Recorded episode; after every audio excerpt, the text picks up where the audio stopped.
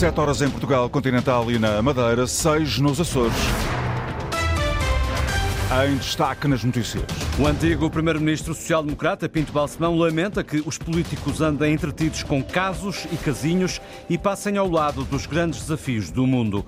O líder do PS anuncia que António Costa vai entrar em breve na campanha e deixa críticas aos barões que aparecem no PSD. Em Lisboa há uma concentração de homenagem a Alexei Navalny junto à Embaixada Russa. Vamos até lá neste noticiário. 12 graus Porto e Lisboa, 14 agora em Faro, 15 Ponta Delgada, Funchal com 17. Notícias com Miguel Soares. O antigo primeiro-ministro PSD Francisco Pinto Balsemão lamenta que a campanha se centre no acessório e não discuta os grandes temas do mundo. No entender do jornalista e empresário, os políticos não se apercebem dos desafios que enfrentam. Na azáfama dos seus casos e casinhas, os políticos democraticamente eleitos parecem não se aperceber dos grandes desafios que enfrentam no mundo onde, em terra, no ar e no ar, a sustentabilidade do planeta continua a ser posta em causa. Tudo isto me leva a perguntar que democracia queremos, que democracia é possível perante todos os novos desafios que surgiram, em particular já no século XXI. Sempre tendo em conta que vivemos num mundo cada vez mais global, mas cada vez mais dividido. A Rússia e a Ucrânia, o futuro de Putin, China e Taiwan, conflitos diversos em África, alvoroços permanentes na América Latina, incerteza quanto aos resultados nas eleições americanas. Tudo isto nos preocupa e são apenas alguns dos problemas graves que enfrentamos a curto prazo. O recado de Pinto Balsemão para os políticos eleitos a partir de Coimbra, onde recebeu o prémio Universidade de Coimbra. O fundador e presidente do Conselho de Administração do Grupo Empresa lembra que se vive num mundo cada vez mais global, mas também cada vez mais dividido. Já o reitor da Universidade de Coimbra, Amílcar Falcão, aproveitou a cerimónia para criticar o silêncio dos candidatos às eleições legislativas sobre as questões do ensino superior, ciência e inovação. É com bastante preocupação que verifico que nos múltiplos debates entre as diferentes forças partidárias não tenham sido feitas até ao momento referências explícitas ao ensino superior, à ciência e à inovação. Este silêncio é profundamente perturbador e muito preocupante, porque ou não existem ideias para o setor ou não se lhe reconhece a sua importância para o país. Olhar para o ensino superior, ciência e inovação como algo acessório é um erro enorme que compromete as gerações futuras. O reitor da Universidade de Coimbra a lamentar o esquecimento das questões de ensino superior e ciência na campanha eleitoral. O líder do PS promete que António Costa vai entrar na campanha socialista em breve. Questionado em Castelo Branco sobre quando é que o PS vai trazer grandes nomes do partido para a campanha, o candidato socialista lembra que no PS houve menos líderes e não poupa crítica, Joana Carvalho Reis, aos barões que aparecem no PSD. Onde está António Costa? Com a Aliança Democrática a trazer nomes de peso, a pergunta é para Pedro Nuno Santos. Costa vai entrar na campanha? Entrará, com certeza, então. E quando? Então, temos uma semana de campanha, já não volta muito, não é? De facto. Quanto ao apoio que Luís Montenegro tem recebido. Sabe que no PS nós só tivemos nove líderes, só tivemos nove, eles tiveram 19, portanto podem ter mais líderes. E continua. Depois convidam barões, depois dizem que afinal não tem, que eles não representam a sua posição. O candidato socialista garante que não se sente sozinho. Nós no Partido Socialista temos feito a nossa campanha com o povo português, com os militantes do PS, estamos muito bem assim. Sem barões, o PS não precisa, assegura Pedro Nuno Santos. Mas António Costa não vai faltar. Compromisso de Pedro Nuno Santos, que está nesta altura a discursar no comício de Castelo Branco. É um alerta do fisco a contribuintes a receberem mensagens de texto falsas, SMS a pedirem que liguem para um número em que alguém atende e se identifica como sendo da autoridade tributária. Entre os exemplos partilhados pelo fisco há uma mensagem que refere ter sido detectado um acesso não autorizado à entidade bancária. O contribuinte é informado que deve ligar para um número de telefone, caso não tenha sido o próprio contribuinte a efetuar o tal acesso. A autoridade tributária alerta que este tipo de mensagens devem ser de imediato apagadas.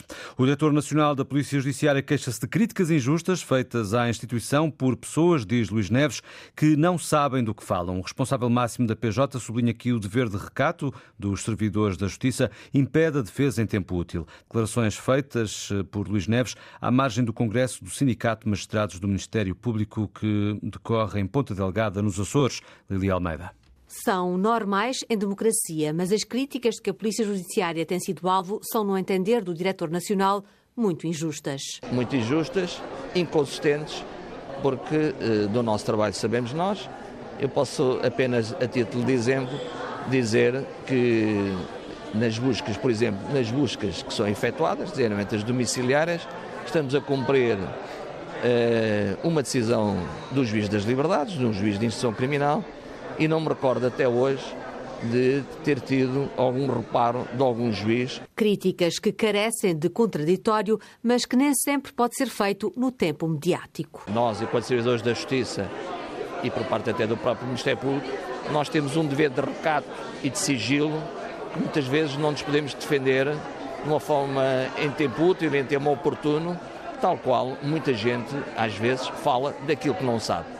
Por isso, há aqui uma desigualdade de armas. Questionado sobre propostas políticas e partidárias para rever o modelo de funcionamento do Ministério Público, Luís Neves disse apenas que aprova futuras medidas que possam agilizar as investigações. Vejo em alguns dos programas eh, uma visão de procurar acabar ou mitigar algumas diligências dilatórias. Diligências dilatórias, essas sim, e que não são da área da investigação criminal, que permitem que alguns dos inquéritos e alguns dos julgamentos durem anos e anos e anos e anos. Mas recusou que essa demora possa ser imputada à Polícia Judiciária, dando como exemplo o caso que envolve o Ministério da Defesa em suspeitas de corrupção, que levou à acusação pelo Ministério Público de 73 arguídos num espaço de poucos meses. O um, diretor nacional da Polícia Judiciária a lamentar críticas que são feitas à PJ por pessoas que não sabem do que falam. Um jovem de 17 anos foi hoje detido pela suspeita do crime de abuso sexual de uma criança de 12 anos numa residência em Chaves, anúncio feito em comunicado pela Polícia Judiciária de Vila Real. O detido que, de acordo com a PJ, não tem antecedentes criminais, vai ser presente em interrogatório judicial para a aplicação de eventuais medidas de coação. Em Santa Maria de, da Feira, um homem de 26 anos foi também detido pela presumível autoria de crimes de pornografia de menores que aconteceram desde há um ano com a utilização de plataformas informáticas, é o que diz a PJ em comunicado o suspeito foi detido ontem na sequência de uma investigação da eh, Diretoria do Norte da PJ eh, e está também a aguardar a apresentação a primeiro interrogatório judicial. Em Vila Real, a PJ deteve um homem de 32 anos pela suspeita de ter ateado um incêndio numa habitação no peso da régua. O suspeito vai ser presente a interrogatório judicial.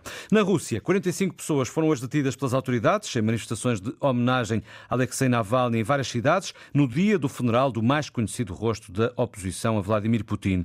Esta tarde em Lisboa há também pessoas concentradas junto à Embaixada Russa em homenagem a Navalny. Ana Isabel Costa.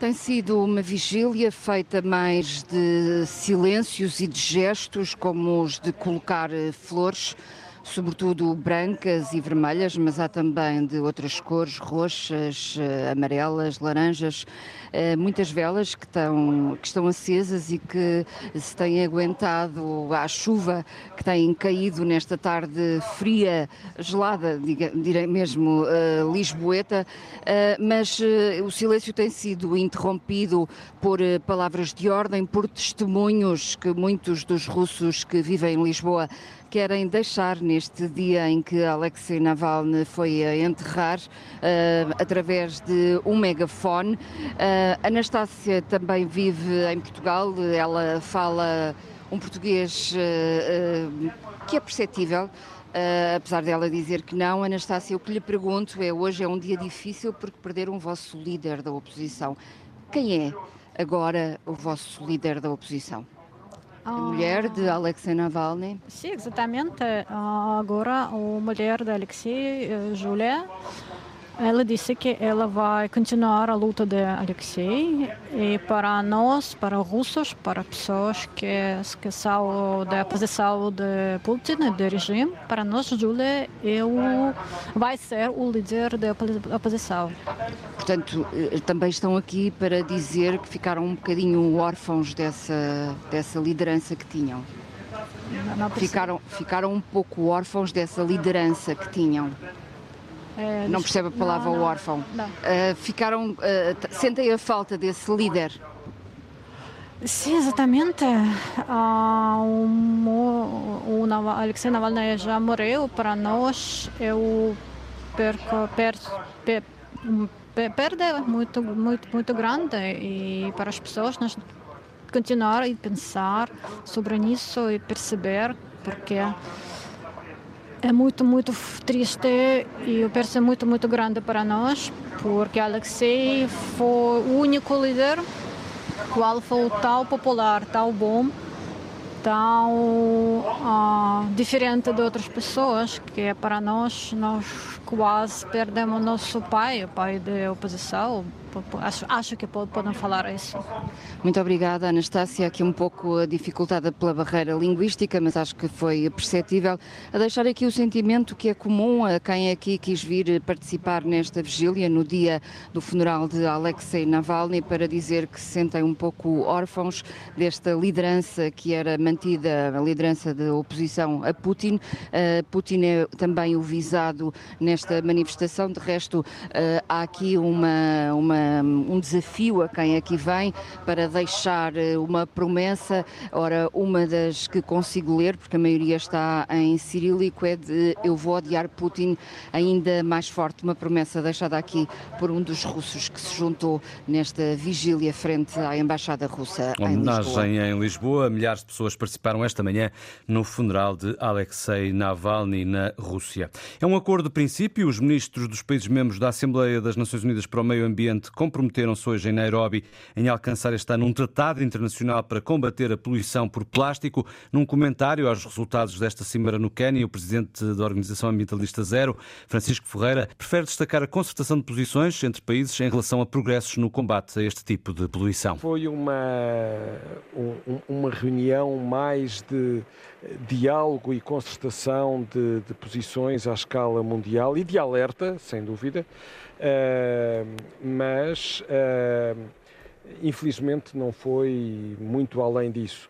Uh, acima de tudo, um, um, forte compromisso de que as Nações Unidas são o fórum certo para lidar com as crises que vivemos, uma crise climática, uma crise de biodiversidade, uma crise de poluição, de uso de recursos. Um avanço tímido, mas relevante, sublinha a Associação Ambientalista Zero.